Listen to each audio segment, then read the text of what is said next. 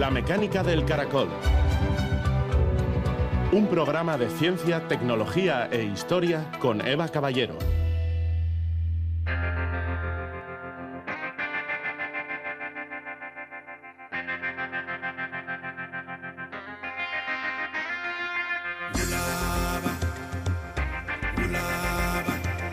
Dicen que la historia se repite. Lo cierto es que sus lecciones no se aprovechan. Camille C., político.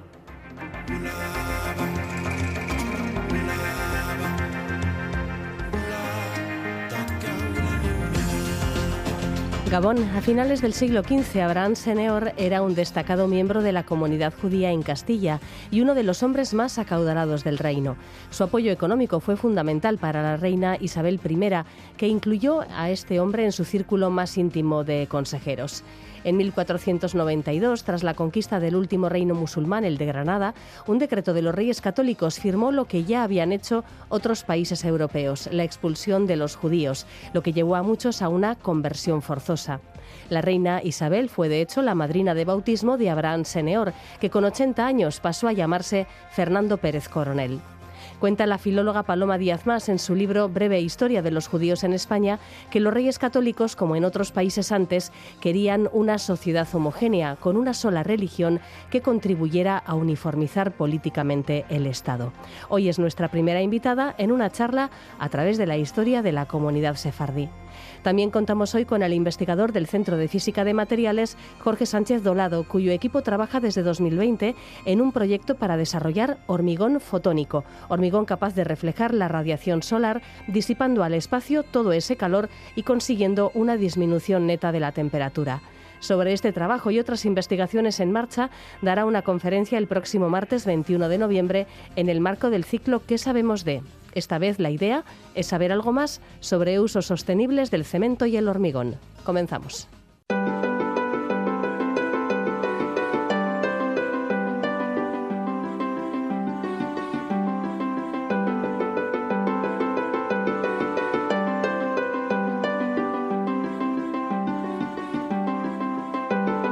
En 1948, por acuerdo de las Naciones Unidas, se creó el Estado de Israel en territorios administrados hasta entonces por el Imperio Británico. Esto desencadenó el primero de los sucesivos conflictos bélicos que a lo largo de todos estos años se vienen asolando la región en una espiral de trágica actualidad en nuestros días. La dispersión del pueblo hebreo en el siglo II durante la dominación romana en Palestina les convirtió en una minoría étnica y religiosa presente con el paso del tiempo en todo el mundo. Así se crearon también culturas híbridas como la de los sefardíes, judíos instalados durante generaciones en la península ibérica. Sobre la contribución social, cultural e intelectual de los sefardíes hasta su expulsión al final del siglo XV y tras su regreso en el XIX, trata un libro escrito por la principal especialista en esta materia. Es hoy nuestra invitada en la sección de Euskaskunza, por la que nos guía, como siempre, Juan Aguirre. ¿Qué tal, Juan Gabón? Gabón, Eva. Sí, nuestra invitada es la primera, has dicho bien, la principal especialista en esta materia. Se trata de Paloma Díaz Más, escritora y filóloga. Durante casi 20 años impartió en la literatura española y sefardí en la Universidad del País Vasco, eh, alcanzando el grado de catedrática. También fue docente en la Universidad Norteamericana de Oregón y es investigadora del Instituto de la Lengua Española del CSIC, del Consejo Superior de Investigaciones Científicas, y desde hace dos años además ostenta el sillón y latina de la Real Academia Española. Por tanto, es una académica. Su trayectoria, Paloma, ha conjugado la enseñanza, la investigación académica y la creación literaria en, pues, en los más diversos géneros, la novela, el teatro, el ensayo y con éxito, puesto que varias de sus obras han recibido los más importantes galardones, el Euskadi de Literatura en castellano, el Premio Arralde, el Premio de Teatro Rojar Zorrilla, y además ha sido finalista de los Premios Nacionales de la Crítica de Narrativa y de Ensayo. Em, y bueno, además de todo esto, algunas de sus obras han sido traducidas al francés, al portugués, al alemán y al griego. Y ahora, en Libros de la Catarata, publica Breve Historia de los Judíos en España, en el que sintetiza de una manera muy clara, muy didáctica, estos dos mil años de historia y cultura sefardíes. De modo que, Gabón, buenas noches, Paloma, y bueno, podemos decir bienvenida nuevamente a casa. Gabón, buenas noches. Y sí, bueno, estoy eh, estoy en mi casa realmente. Yo vivo en Vitoria, aunque paso temporadas en Madrid, o sea que ah, muy bien. no, he salido de mi casa. Fenomenal. Esto, Paloma, estos días para preparar esta entrevista rescaté de mi biblioteca un libro que tenía desde los años 80 y recordaba bien su lectura, que es Biografías de genios, traidores, sabios y suicidas según antiguos documentos el primer libro que escribió Paloma Díaz Más cuando era todavía una jovencita, ¿verdad? Es un libro ahora que lo he vuelto a, releer. Eso es, eso es, mi prehistoria. Yo cuando se publicó ese libro tenía 19 años. Y, y, bueno, era fue por una serie de casualidades. Pude publicar unos cuentos que, que tenía escritos y, y la verdad, bueno, luego eh, estuve un tiempo sin publicar, pero eh, después desde los años 80 he estado publicando novelas, eh, ensayo y bueno, sobre todo narrativa y ensayo. Pues Paloma ha envejecido muy bien este libro. ¿eh? Yo ahora que lo he vuelto a leer después de pues, casi 40 años, desde mi primera lectura, me, ha seguido pareciendo divertido, irónico, atrevido a ratos. Es un libro que está francamente bien. Bueno, y entonces, leyéndolo, me ha surgido una pregunta, porque he visto que ahí aparecen ya algunos elementos, indicios de eh, su interés por el mundo sefardí. Y ahí me ha venido la pregunta que quiero hacerle ahora. ¿De dónde surge su interés? Que por lo que, si es verdad esta tesis que le planteo, es precoz eh, por la cultura judía peninsular. Bueno, es verdad que en ese libro, que son una serie de biografías para que los, los oyentes que, no lo conocerán eh, lo sepan, son una serie de biografías cortitas, ficticias, de personajes también inventados que dedican toda su vida a una sola actividad. Y entre ellos hay un sefardí, hay una familia sefardí muy tópica que va pasándose la llave de la casa de Toledo de, de generación en generación. En ese momento yo no sabía mm, prácticamente nada de los sefardíes, nada más que un libro que había leído eh, yo un libro juvenil eh, que se titulaba Un muchacho sefardí, que contaba la historia de un, de un niño sefardí. Pero eh, bueno, luego mi interés ya más académico vino sobre todo porque yo además de filología románica estudié periodismo en la Universidad Complutense y entonces para un trabajo de curso una compañera y yo tuvimos que hacer como un reportaje y lo hicimos sobre la comunidad judía de Madrid. Y entonces me enteré de que en el Consejo Superior de Investigaciones Científicas había un pequeño equipo de investigadores que trabajaban sobre la literatura sefardí, que entonces era muy desconocida. Entonces me animé a, pude hacer la tesina, luego pude conseguir una beca para hacer la tesis y desde entonces, que estoy hablando de finales de los años 70, pues me he dedicado sobre todo, no solo, pero me he dedicado sobre todo a estudiar la historia y la literatura y la lengua de los sefardíes. Pues ya ha despejado mi duda. Adelante, adelante, Eva. Sí, bueno, pues vamos a repasar la historia precisamente de los llamados sefardíes en la península ibérica. ¿Desde cuándo hay constancia de la presencia de judíos en esta zona de Europa? Bueno, eh, constancia fehaciente de que haya restos materiales, pues los más antiguos son una serie de lápidas sepulcrales que están o en latín o en latín y hebreo y alguna en latín y hebreo y griego, pero son de los siglos tercero a quinto después de Cristo. Lo que pasa es que se supone que antes, ya en época romana y quizá en la época de los fenicios, ya habían venido judíos en la, a la ibérica. Es decir, eso es una cosa que está como en una nebulosa porque no se han eh, conservado pues documentos concretos ni, ni restos materiales, pero que es bastante lógico que pensar que por lo menos desde el siglo I, sobre todo cuando eh, Tito destruye el templo, toma Jerusalén y destruye el templo y hay una diáspora del pueblo judío, pues es muy posible que vinieran judíos a lo que eran en realidad provincias romanas de, la Bética y, y, entonces pero es una cosa que la suponemos. Realmente uh, restos, mm, pruebas fehacientes del siglo III en adelante. Y Paloma, hace algunos años eh, dio mucho que hablar otro libro que tengo en mi biblioteca que también estos días lo he vuelto a ojear, escrito por un historiador israelí, catedrático de la Universidad de Tel Aviv, Shlomo Sand, titulado, que se titula La invención del pueblo judío. Dio mucho que hablar y fue polémico porque defendía que si bien en origen fue una etnia, Hoy más bien es un fenómeno mítico religioso, dice él, que, pues bueno, amalgama gentes de muy diversas procedencias. Entonces, nos ayudaría mucho si nos explicase un poco este asunto que es claramente intrincado, ¿no? ¿Cómo se define este pueblo? ¿Judío es un concepto es teológico, es político, étnico, incluso quizá todo ello al mismo tiempo? ¿Qué es? Pues eso lo tengo difícil. lo tengo lo tengo difícil. Vamos a ver, la cuestión es la siguiente. Evidentemente los judíos no son una raza ni actualmente son un grupo étnico eh, porque eh, hay judíos que tienen eh, no solo distintos rasgos físicos, sino distintas lenguas, por ejemplo, que suele ser uno de los elementos identitarios de la de la lengua de, un de, la, de una etnia.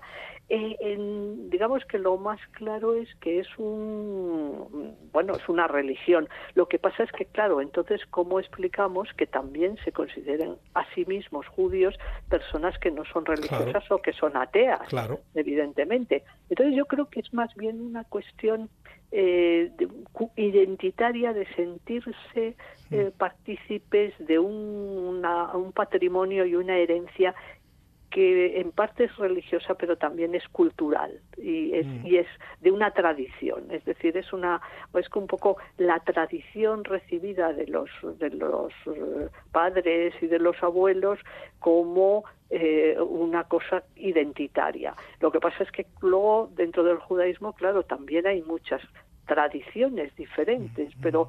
eh, entonces, bueno, simplemente yo casi diría que hoy en día es judío quien se siente judío quien, quiere, quien, quiera sentir, quien quiera ser judío es judío, claro. Sí, bueno, claro, oficialmente, digamos, de una manera del judaísmo, eh, bueno, normativo, digamos, pues no hay que practicar la religión judía, hay que cumplir determinadas prescripciones eh, y y preceptos y todo esto. Pero luego hay mucha gente que realmente no sigue esos preceptos religiosos y sin embargo se considera judío y muy judío. Entonces, bueno, es una cuestión más de adhesión a una tradición recibida eh, que puede ser a, su vez puede tener muchos matices y mucha diversidad. O sea, es bien difícil. Este historiador israelí, Shlomo Sant, es eh, judío y ha tenido difícil definir qué es judío, con que los que no somos judíos lo tenemos más difícil todavía. Se considera que un momento de oro de la cultura judía se produjo en Al-Ándalus al comienzo del segundo milenio. ¿Qué elementos hicieron posible este, este momento de esplendor?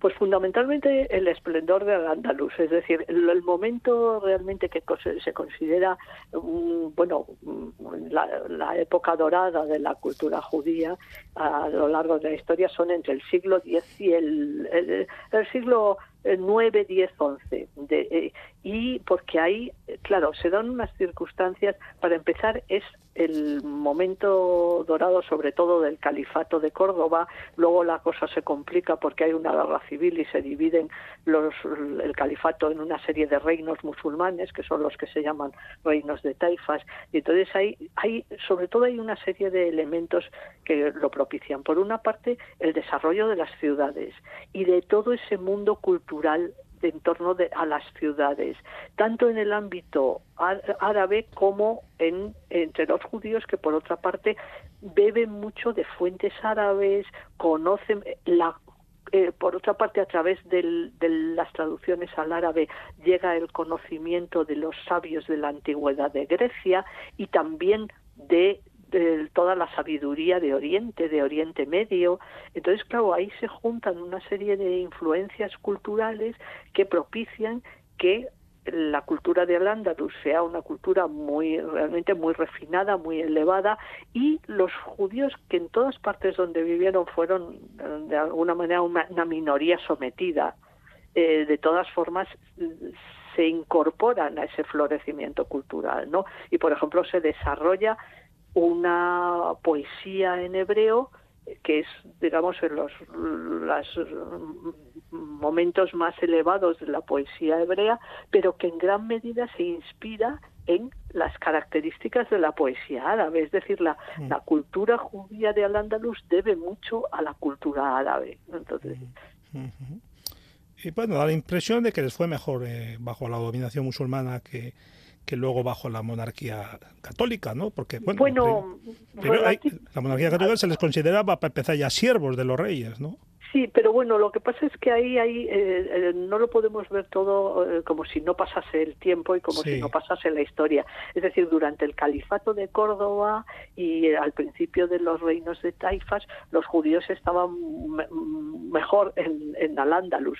Pero luego hay un momento en que llegan las invasiones primero de los almorávides y luego de los almohades, ya en los siglos XI y XII, y estos ya son integristas religiosos que mm. empiezan a perseguir a los cristianos y a los judíos. Entonces, a partir del siglo XII, realmente las comunidades eh, judías importantes están en los reinos cristianos y el desarrollo de la cultura judía eh, eh, está en la península ibérica en los reinos cristianos a partir del siglo XII. De hecho, por ejemplo, hay figuras importantísimas del judaísmo eh, de andalusí como Maimónides, que se tuvo que exiliar y acabó viviendo en Egipto, precisamente por la persecución religiosa contra los judíos que, que, llevaron a cabo los almohades. O sea que la situación, pensamos en Al-Ándalus como si fuera un bloque siempre igual y ahí dentro de Al-Ándalus hubo toda una serie de cambios,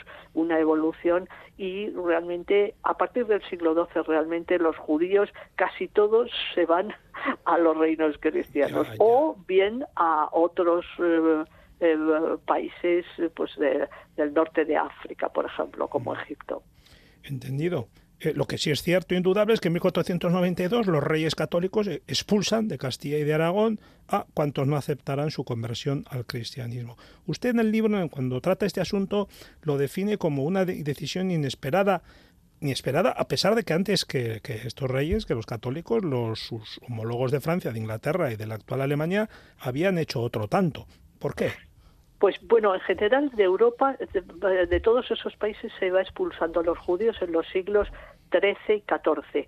Y precisamente eh, eh, la península ibérica queda casi como el único lugar donde se admite normalmente la presencia de judíos. Luego lo que pasa es que los reyes católicos eh, y de hecho los reyes católicos tuvieron médicos judíos, tuvieron asesores judíos, tuvieron, mm, eh, tuvieron mm, cortesanos judíos como Abraham Senior o, eh, mm, este, Abraham Abravanel, que eran judíos al servicio de los reyes y tenían eh, muchísima influencia, eh, entre otras cosas porque les prestaban dinero. Y además, por ejemplo, la Isabel la Católica llegó a ser reina en gran medida gracias al apoyo de un judío de Segovia, Abraham Senior, y de un converso, eh, Cabrera. entonces, ¿qué pasa que de repente cambian de opinión? Pues lo que pasa fundamentalmente es que está ahí algo que en esa época se percibe como eh, un problema que son que hay muchos conversos. En el siglo XIV había habido muchas persecuciones y sobre todo en 1391 hay muchos judíos a los que se obliga a convertirse. Entonces esos conversos pues eh, seguían apegados al judaísmo y muchos seguían practicando el judaísmo a escondidas. Eso en el siglo a finales del siglo XV se ve como un problema religioso y en cierto modo también político. Entonces primero crean la Inquisición para perseguir a esos cristianos, a estos judíos eh, conversos judaizantes y luego acaban eh, expulsándolos. Y sí que me gustaría eh, expulsar a los, expulsar judíos. La explicación que da el edicto de expulsión de por qué se expulsa a los judíos es para que los cristianos, es decir, los conversos, no tengan contacto con ellos, porque mientras tengan amistad y contacto con ellos, seguirán sabiendo pues cuándo hay que celebrar las fiestas, cómo hay que celebrarlas, eh, obteniendo pues las carnes, lo que llaman carnes muertas con ceremonias, dice, mm. es decir, los eh, animales sacrificados de acuerdo con las prescripciones del judaísmo etcétera. Y entonces el motivo que da el edicto es eh, religioso. Eh, no se les plantea en ningún momento que se tienen que convertir, sino que los judíos se marchen. Lo que pasa es que en la práctica muchos se convirtieron, o bueno, un porcentaje que no sabemos cuántos eran, se convirtieron precisamente para no tener que marcharse, porque una vez que se convertían al cristianismo ya dejaban de ser judíos y no los podían expulsar.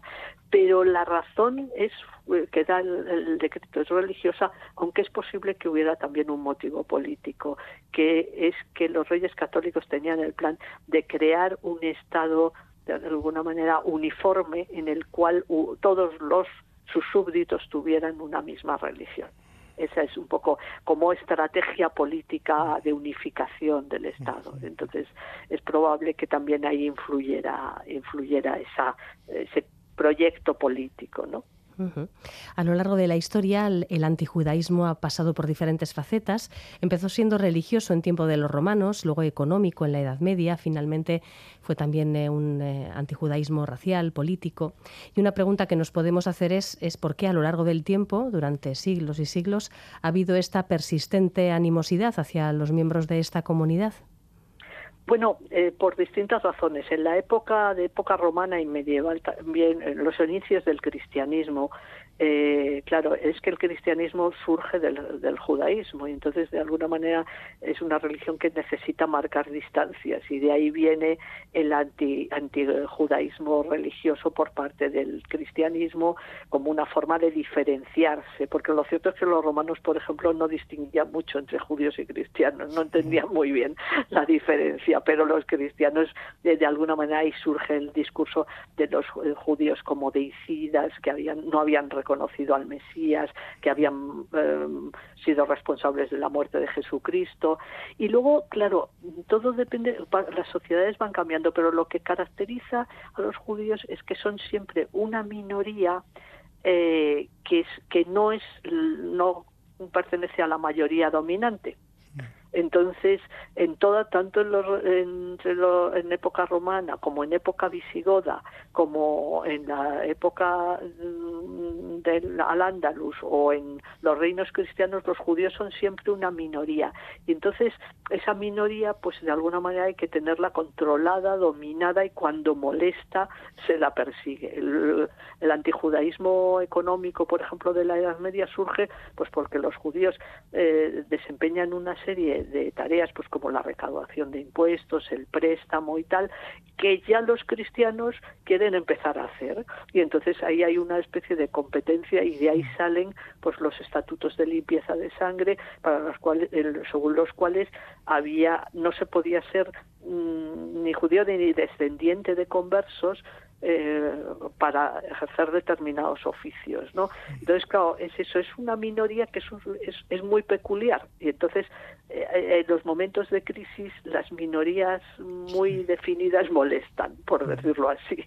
Esa, es la, esa es la, un poco el motivo que explicaría todo esto a lo largo de la historia. Leemos en la breve historia que ha publicado Paloma que hubo en Navarra importantes juderías y además fue cuna de algunos intelectuales muy notables del Sefarad. Y bueno, luego en su ciudad Paloma, en Vitoria, pues queda el recuerdo, el nombre del barrio de Judimendi, por ejemplo, y en otros lugares, ¿no? Hay huellas toponímicas. Se puede establecer así, grosso modo, no vamos a pedirle más, pero grosso modo un cuadro general de la presencia judía en las tierras vascófonas. Bueno, en general, eh, en el libro, lógicamente, la cosa es más, está más, eh, es una explicación más general, pero sí que se podría decir que en la Edad Media, en los reinos cristianos, fundamentalmente los judíos, viven en núcleos urbanos, más grandes o más pequeños. Cuanto más grande, próspera y comercial es una ciudad, más posibilidad hay de que haya una comunidad judía mm. eh, eh, importante, porque pues se dedican al comercio, al,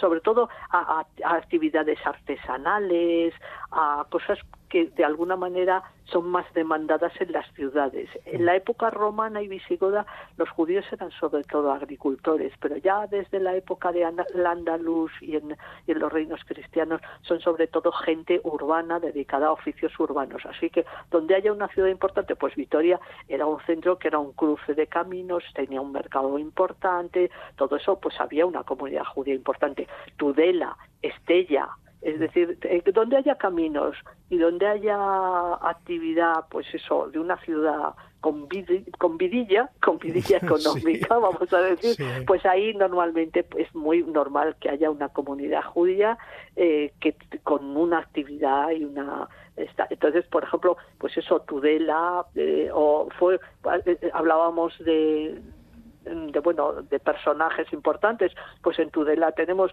a, Benjamín de Tudela que es el autor del en el siglo XII probablemente el primer libro de viajes eh, que tenemos en, en, en hebreo que es eh, se llama el Sefer Matzot, parece ser que este señor era un comerciante probablemente de objetos de, caros o de lujo o de piedras preciosas que se hizo un viaje de varios años por Oriente y entonces lo cuenta en su en su libro.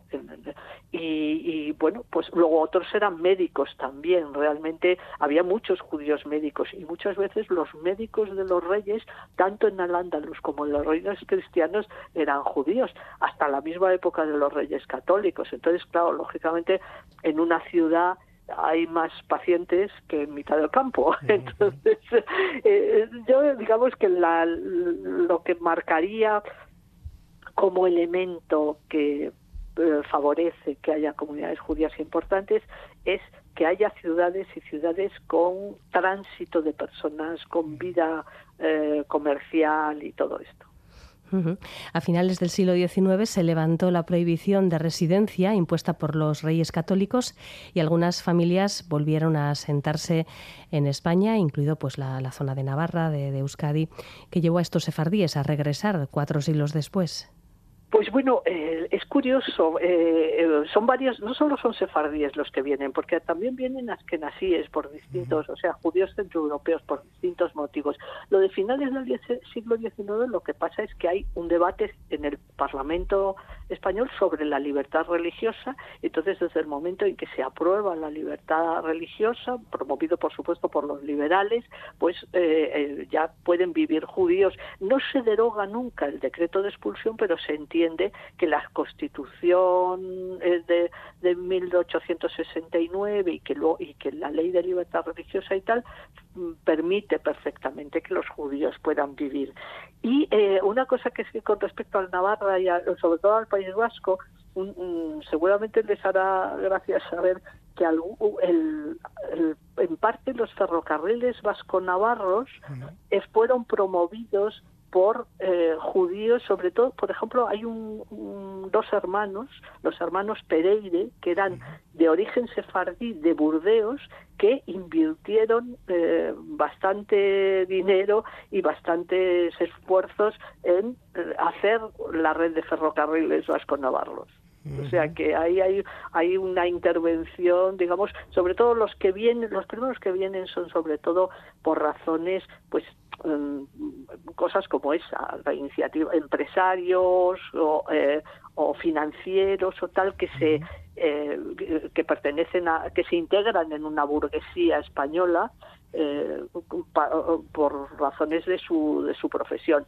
Y luego ya cuando la segunda la primera guerra mundial también vienen bastantes judíos que son expulsados por ejemplo de Francia porque son de nacionalidad búlgara o turca y vivían en Francia y como Bulgaria y Turquía se alinearon en las o austrohúngaros y entonces expulsaron a todos los que se habían alineado con Alemania en la, en la Primera Guerra Mundial. Entonces ahí es un motivo por el cual hay judíos, austrohúngaros o búlgaros o turcos que residían en Francia y que vienen a España, porque los expulsan de Francia eh, durante la guerra, vamos. Sí, sí, al final de la Primera Guerra Mundial. Eh, luego llega la segunda, y bueno, sobre la actitud de la dictadura franquista ante la Shoah, se han dicho, se han escrito muchas cosas y algunas bastante contradictorias. ¿Cuál sería hoy el balance histórico que se hace al respecto? Paloma, ¿se protegió ¿El régimen franquista protegió a los judíos perseguidos o en realidad colaboró con, con los nazis? las dos cosas. O sea, como es, como en general la actitud del régimen de Franco fue como en, en, esta, en esta cuestión, como en otras, como muy contradictoria, oportunista en algunos momentos y fue evolucionando con el tiempo. O sea, durante la guerra civil, por ejemplo, se utilizó mucho el argumento de que había una conspiración judeo-masónica y que la guerra civil era una cruzada contra el judaísmo internacional, es decir, asumiendo todo el discurso de los eh, del antijudaísmo y del anti, eh, del antisemitismo eh, moderno, ¿no? pero luego, por otra parte, durante y en teoría claro, el, bueno, y en la práctica, el régimen de Franco era muy amigo del nazismo y de la Alemania nazi. Ahora, cuando se produce la Segunda Guerra Mundial, eh, a través de España pudieron huir judíos, por ejemplo, de Francia, que pasaban los Pirineos clandestinamente y pudieron pasar, eh, fueron varios miles de judíos los que pudieron huir a través de España, pero no para quedarse en España, porque no se les permitía quedarse, se les, eh, eh, se les permitía pasar para ir a otros países, normalmente a América, tanto a Norteamérica como a países de América del Sur. y, pero simultáneamente los diplomáticos españoles que estaban en lugares como eh, Hungría, por ejemplo, como la Francia ocupada, como Italia, eh, se las vieron negras para poder salvar a judíos, incluso a sefardíes que tenían algunos de ellos la nacionalidad española, ¿no? Y entonces no realmente ahí no recibieron un apoyo del Ministerio de Asuntos Exteriores español, sino que eh, se las apañaron un poco como pusieron y algunos se jugaron el puesto e incluso la vida para tratar de salvar a gente dándoles pasaportes españoles a veces de dudosa de dudosa legalidad pero bueno lo hicieron por ejemplo Ángel Sanz es el más conocido que era el, bueno estaba en la embajada de Budapest y bueno, era un poco una cosa contradictoria. Por ejemplo, en, esta, en España no podía haber comunidades judías porque no había como, eh, libertad religiosa. Pero en el protectorado español de Marruecos, que duró hasta 1956, sí que había comunidades judías con toda normalidad y estaban mm. bajo la misma administración.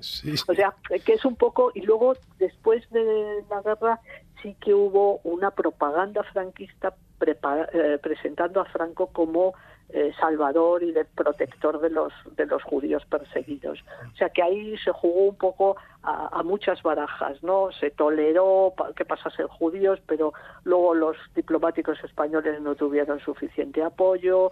Eh, se mm, desarrolló un discurso antisemita, pero luego por otra parte pues se presentó a Franco como salvador de los judíos, un poco no es el único aspecto en el cual el régimen franquista fue muy contradictorio y dio muchos bandazos, porque además fue un régimen que duró mucho tiempo y entonces en 40 años realmente la cosa fue cambiando bastante. Bueno, y una cuestión además que surge un poco al hilo de, como hemos dicho antes, eh, Paloma, eres eh, académica de la Real Academia de la Lengua Española. Mm, ¿Qué, qué queda del idioma de los sefardíes?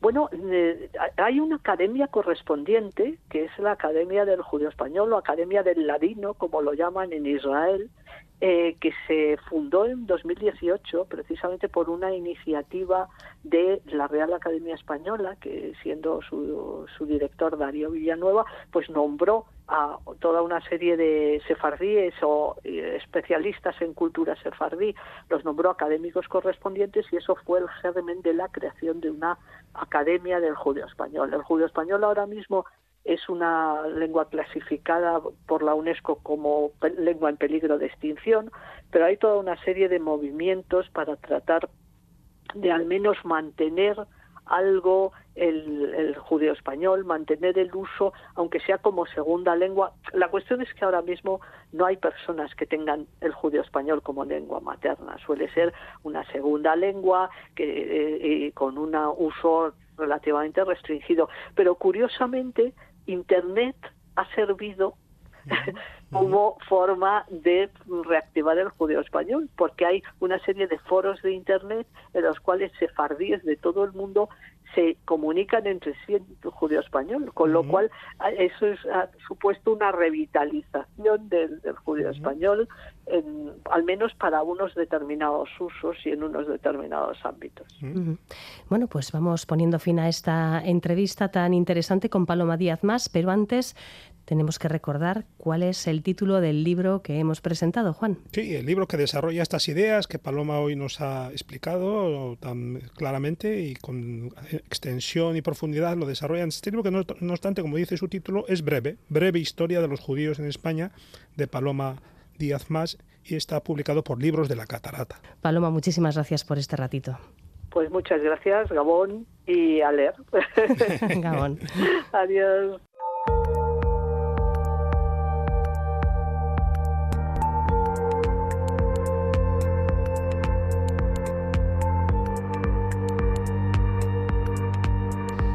Un demostrador tecnológico a bordo de la nave espacial Psyche de la NASA ha enviado y recibido por primera vez datos mediante comunicación óptica a una distancia mucho mayor que la que separa la Luna de la Tierra. Esta prueba forma parte del proyecto de SOC, que tiene como objetivo probar las velocidades de transmisión de datos a través de emisiones de láser de infrarrojo cercano.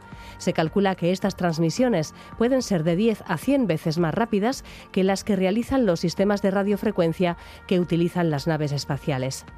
Tanto las comunicaciones por radio como por láser de infrarrojo cercano utilizan ondas electromagnéticas para transmitir datos, pero la luz del infrarrojo cercano empaqueta los datos en ondas muchísimo más estrechas, lo que permite que las estaciones terrestres reciban más información. Esto ayudará a futuras misiones de exploración humana y robótica y respaldará instrumentos científicos de mayor resolución. La prueba, realizada el 14 de noviembre, se produjo cuando la nave Psyche se encontraba a 16 millones de kilómetros, unas 40 veces la distancia a la Luna. Ya se había demostrado precisamente que la comunicación óptica en la órbita terrestre baja es posible y también eh, desde la Luna, pero esta es la primera prueba que se realiza en el espacio profundo. La sonda Psyche, lanzada el 13 de octubre, viaja al cinturón de asteroides principal entre Marte y Júpiter. Su objetivo es el asteroide de mismo nombre, Psyche, al que llegará en agosto de 2029. Durante 26 meses podrá tomar fotografías y recopilar datos sobre la superficie y composición de este objeto. Este asteroide es peculiar por su composición predominantemente metálica. Se cree que podría contener hasta un 60% de níquel y hierro a diferencia de la mayoría de asteroides que están compuestos por rocas y hielo. Muchos planetas, entre los cuales se incluye la Tierra, tienen un núcleo que presenta elementos metálicos, pero son totalmente inalcanzables. De hecho, llegar a este asteroide es bastante más fácil.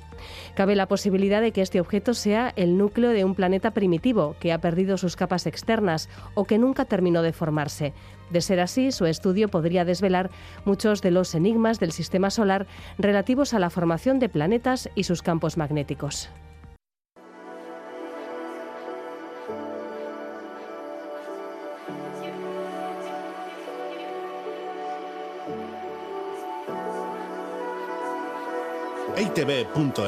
barra la mecánica del caracol.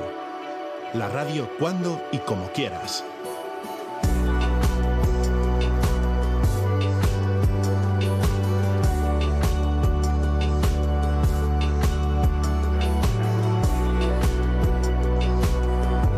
El próximo martes 21 de noviembre tendrá lugar en Tabacalera, en Donostia, la segunda de las charlas del ciclo ¿Qué sabemos de? Un ciclo que organiza el Centro de Física de Materiales, Centro Mixto de la Universidad del País Vasco y el Consejo Superior de Investigaciones Científicas en colaboración con Cucha Fundación. La nueva propuesta es El hormigón verde, cementando un futuro sostenible. Una charla a cargo de Jorge Sánchez Dolado, físico teórico y responsable del grupo Materiales Cerámicos y Cementicios del Centro de Física de Materiales. Allí estudia los materiales eh, como el cemento, el hormigón, bajo el prisma de la física. El hormigón y el cemento sin duda han sido elementos clave en el desarrollo económico y urbano de las eh, sociedades humanas y también simbolizan, en cierta manera, el impacto que provocamos en el medio ambiente. La charla que presentamos hoy no solamente muestra qué soluciones tecnológicas hacen que estas rocas artificiales puedan ser más sostenibles, sino que va a desvelar algún eh, mito sobre estos materiales que quizás damos por sobreentendido. Jorge Sánchez Dolado es hoy nuestro invitado. Buenas noches, Jorge. Hola, buenas noches, Eva. Para empezar un poco poniéndonos en contexto, Jorge, ¿qué es el cemento y qué es el hormigón? Eh, estos materiales que son tan mundanos y cotidianos no son muy, muy, bien conocidos. ¿no?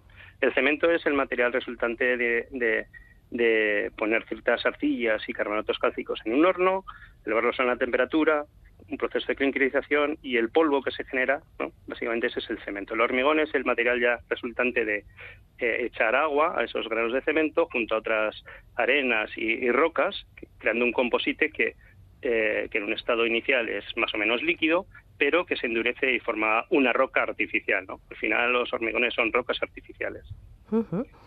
¿Y qué mitos hay sobre estos materiales que, en los que quieres incidir en la charla? Bueno, pues hay muchísimos mitos eh, y prejuicios, ¿no? Eh, es verdad que por el tamaño de uso de estos materiales, que se consumen de manera brutal, tienen un largo impacto medioambiental cada tonelada de cemento que se, que se produce aproximadamente eh, supone una tonelada de CO2 en la atmósfera. Eso, claro, ha creado la imagen de, que estos materiales son eh, los más contaminantes para el planeta o que tienen un, componente un poco no, no verde ¿no? del cemento. Eso es cierto, pero es un poco falso, ¿no? porque eh, realmente si se comparara los hormigones eh, la emisión de CO2 y la energía por kilogramo, o sea, normalizado el kilogramo de cada material, veríamos que es el, seguramente, no, no seguramente, es el material más sostenible que tenemos.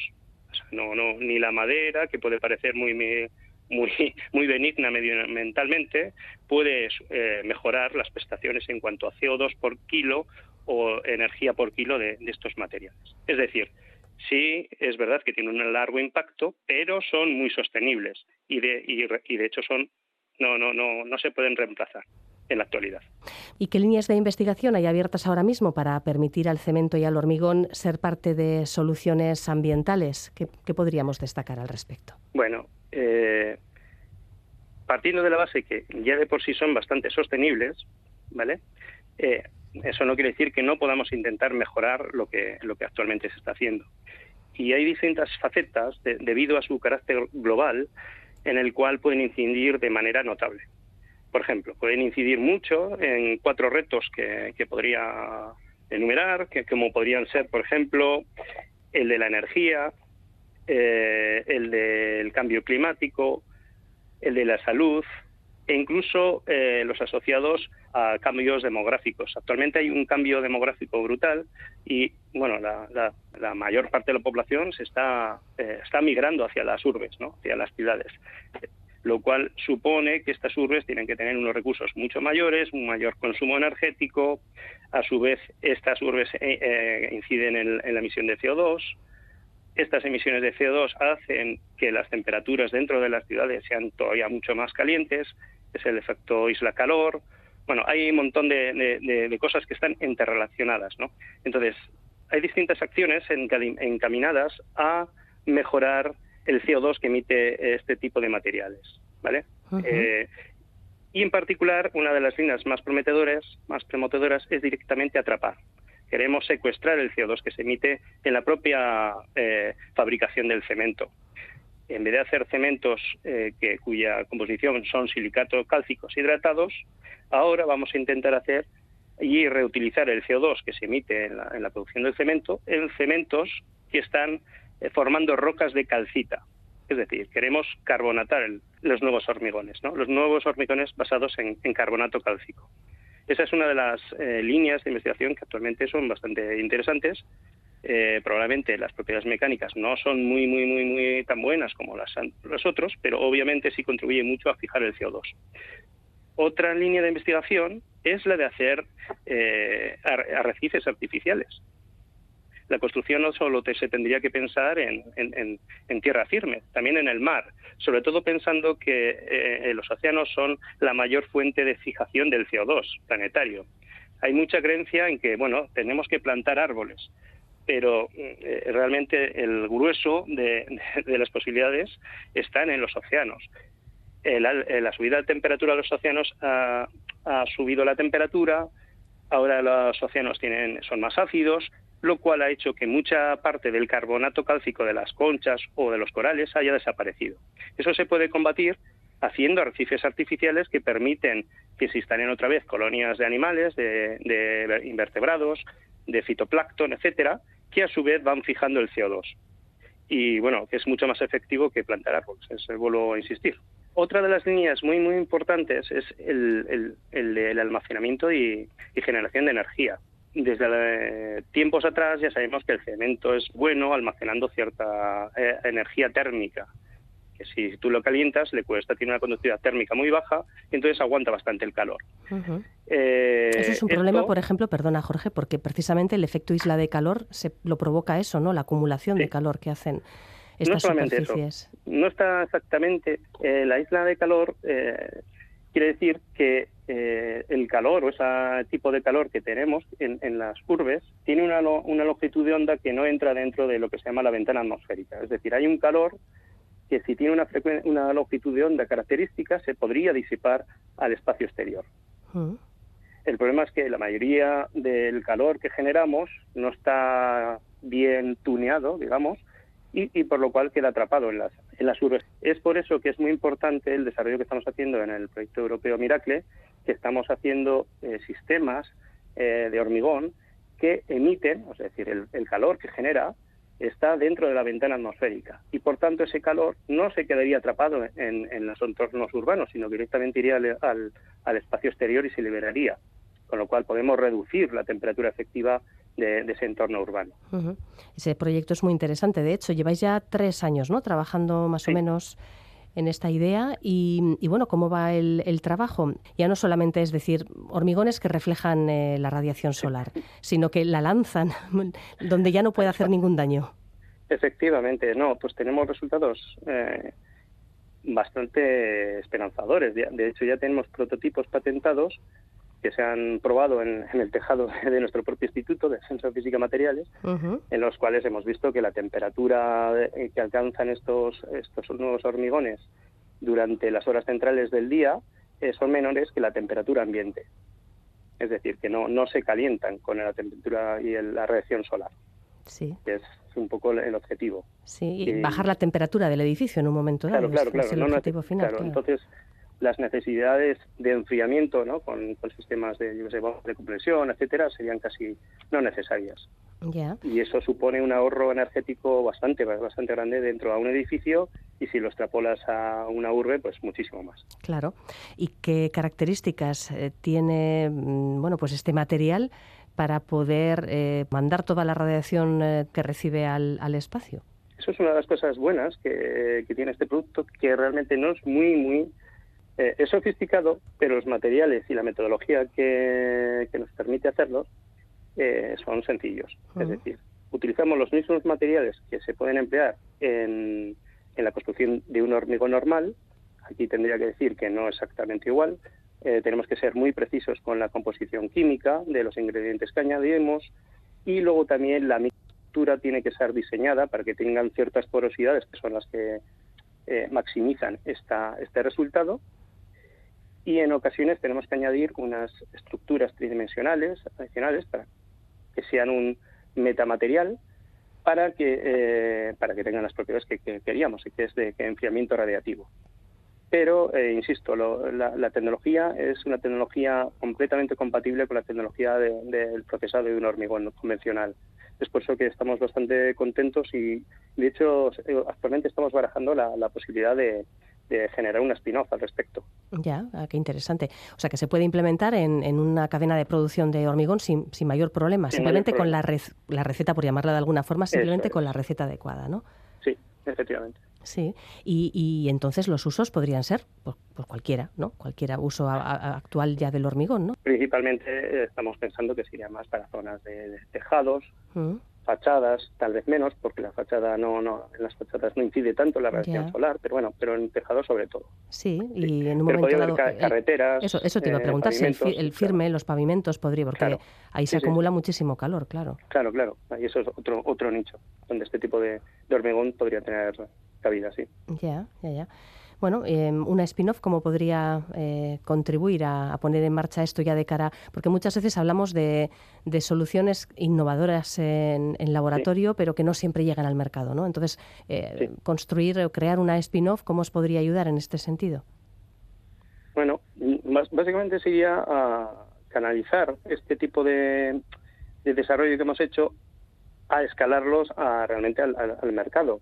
Eh, date cuenta que en, este eh, proceso también estamos haciendo no solamente un pequeñas pruebas en nuestro tejado, eh, como parte de nuestro programa de investigación, eh, tenemos también tareas asociadas a escalar esta tecnología en, en, un, en un edificio experimental que se llama Cubic, que está en Tecnalia, en el cual vamos a probar y demostrar la eficiencia de estos nuevos hormigones durante seis meses, ¿no? para cuantificar efectivamente cuál es el ahorro energético. Eso quiere decir que realmente la tecnología, eso será marzo del año que viene, eh, podríamos decir que es completamente escalable y completamente implementable directamente en el mercado. Eh, luego ya será que, que la compañía o la spin-off que comercialice estos hormigones sea capaz de convencer a las autoridades o a las constructoras para que apliquen este tipo de, hormigón porque tiene unas ventajas medioambientales eh, brutales, no, no, solamente energéticas y es al final dinero, sino también por el hecho de que evita el, el, calentamiento urbano que, antes hemos mencionado, que es sumamente nocivo para la salud pública. Totalmente, y además es un tema que cada vez eh, se pone más de manifiesto, sin ir más lejos con los nuevos datos que aparecen sobre la sobremortalidad que provocó el calor el año pasado en Europa, que son pues brutales, claro. Brutales. Bueno, pues eh, muy interesante. Eh, estaremos pendientes el año que viene a ver qué nos contáis, Jorge, sobre este tema. Y luego hay otra cuestión también curiosa que vas a plantear en la charla, que tiene que ver con la capacidad del, em, del, cemento de convertirse en baterías, en baterías eh, que, que, almacenen energía. Bueno, ¿esto cómo funciona? Sí, esa es otra de las cosas que quiero enfatizar en la charla y en, la charla lo intento explicar de eh, comparando los tamaños de un luchador de sumo con un niño, ¿no? O sea, igual el niño es un niño muy entrenado y tiene mucha fuerza, pero claro, el peso que puede tener un luchador de sumo es muy grande. seguramente ganaría en una pelea el luchador de sumo. en, en energía electroquímica, por supuesto, los materiales de base de cemento, su capacidad o densidad de energía electroquímica no es muy alta, pero la cantidad de hormigón y cemento que hay en el mundo es gigante.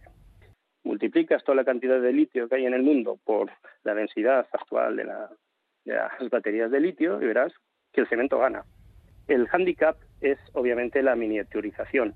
¿no? No, no podemos tener una batería de 40 metros, o sí, y esa es una investigación que estamos desarrollando porque desde un punto de vista de material, el hormigón o las pastas de cemento son realmente o se pueden considerar electrolitos. No son tan eficientes como los de las baterías de, litio y las sólidas que están actualmente en el, mercado, pero sí son electrolitos y tienen cierta capacidad.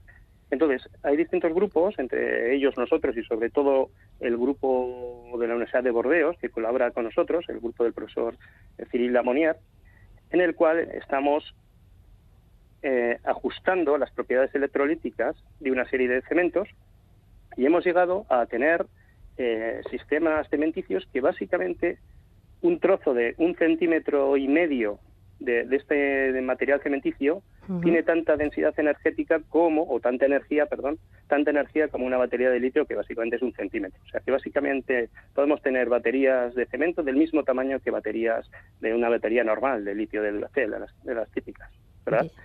El único problema que tenemos, que es el reto de la investigación, es la el número de cargas que podemos que podemos generar, porque esto es cargar y descargar, cargar y descargar. Las baterías normales aguantan mil, mil veces, del orden de mil veces. Nosotros todavía eh, estamos muy lejos. El máximo que hemos conseguido ha sido 20. Pero bueno, es un primer paso. Y debemos considerar que, es, bueno, en algunas situaciones podrían ser útiles. Contando además que este tipo de tecnología es muy, muy, muy barata. Pues un tema interesante, desde luego, y, muy poco conocido. El hormigón verde cementando un futuro sostenible, una charla a cargo de Jorge Sánchez Dolado, investigador del Centro de Física de Materiales, a quien acompañará, por cierto, Idoia Mújica, responsable de comunicación y divulgación de este mismo centro. La cita es este próximo martes 21 de noviembre en Tabacalera y habrá un streaming, pues una, una cita del ciclo ¿Qué sabemos de? Muchísimas gracias, Jorge. Muchísimas gracias, Eva.